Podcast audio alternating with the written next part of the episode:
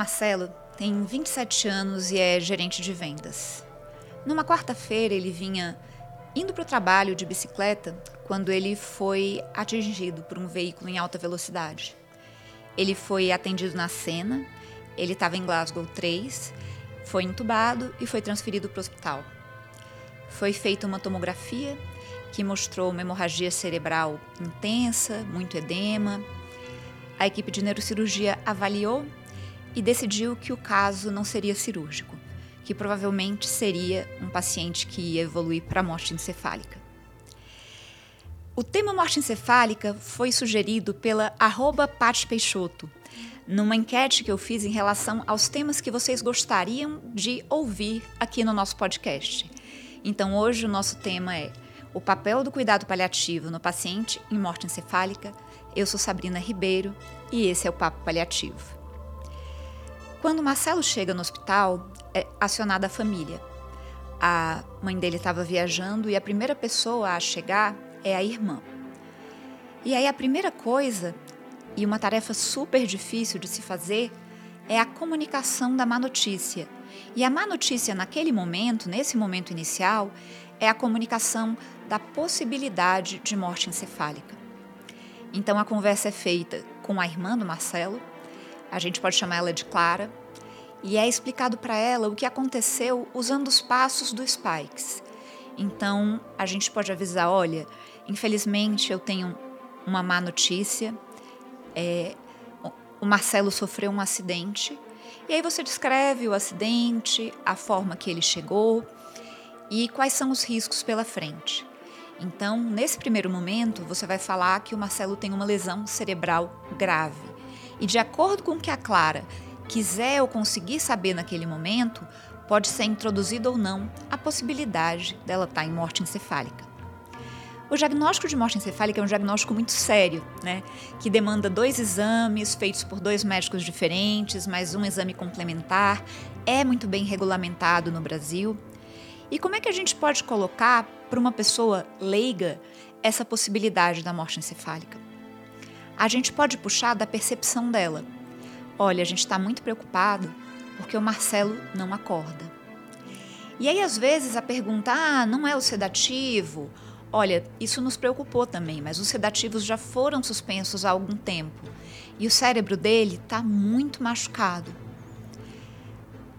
O, a morte encefálica é um conceito difícil de entender porque como é que o cérebro morreu, as funções morreram e o coração continua batendo?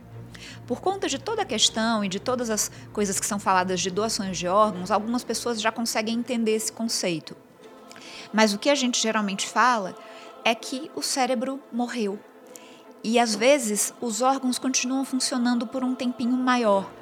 Mas isso é uma questão de tempo.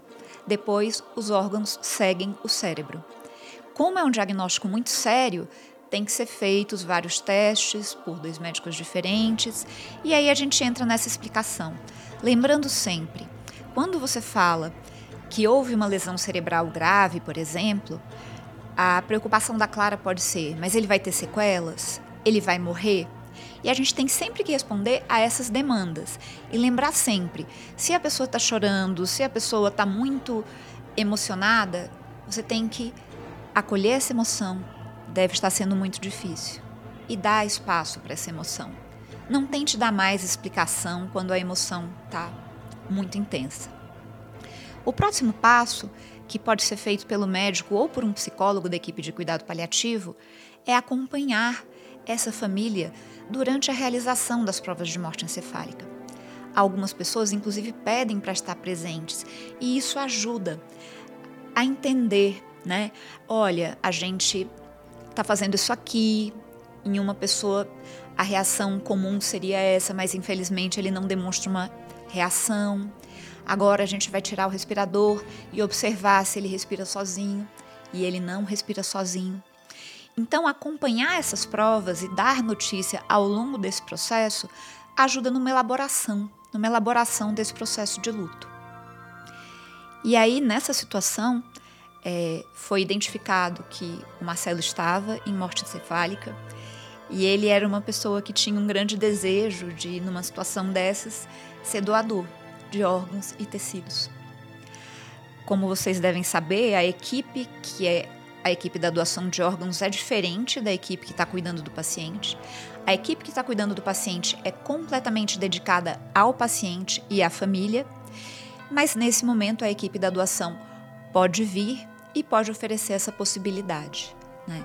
Essa possibilidade é oferecida e é sempre garantido que, independentemente da escolha, o Marcelo e a sua família vai ser cuidado da melhor forma possível. A família do Marcelo aceitou fazer a doação. Isso é uma coisa que sempre me emociona muito, porque quando uma pessoa está no momento da maior dor, da mais difícil e consegue pensar no outro, é uma coisa realmente é, de alguém muito, muito elevado, né? De uma pessoa muito. Por outro lado, eu vejo que para muitas famílias isso ajuda a dar um sentido, sabe? Não que é, isso torne a coisa certa. É errado, é injusto, é horrível. Um menino de 27, um jovem de 27 anos não deveria morrer atropelado enquanto estava andando de bicicleta. Mas ajuda a tornar isso uma situação da qual é possível se recuperar. Então, em resumo, numa situação de morte encefálica, a gente tem uma intervenção no começo, que é a comunicação da má notícia, a gente tem um cuidado durante a realização das provas, né? É, o acompanhamento desse processo. Se o paciente for doador, um acompanhamento depois do processo de doação e, se não, o desligamento dos aparelhos. É, é muito importante dar o diagnóstico de morte encefálica. E é, eu já fui em alguns eventos de transplante, em algumas situações as pessoas veem lesões cerebrais graves e falam: ah, esse paciente é melhor já desligar os aparelhos, que não tem jeito. É importante fazer o diagnóstico, porque quando você tem esse diagnóstico, você diminui a incerteza. Todo mundo já ouviu falar, ah, mas e o milagre? A morte encefálica é algo muito definida.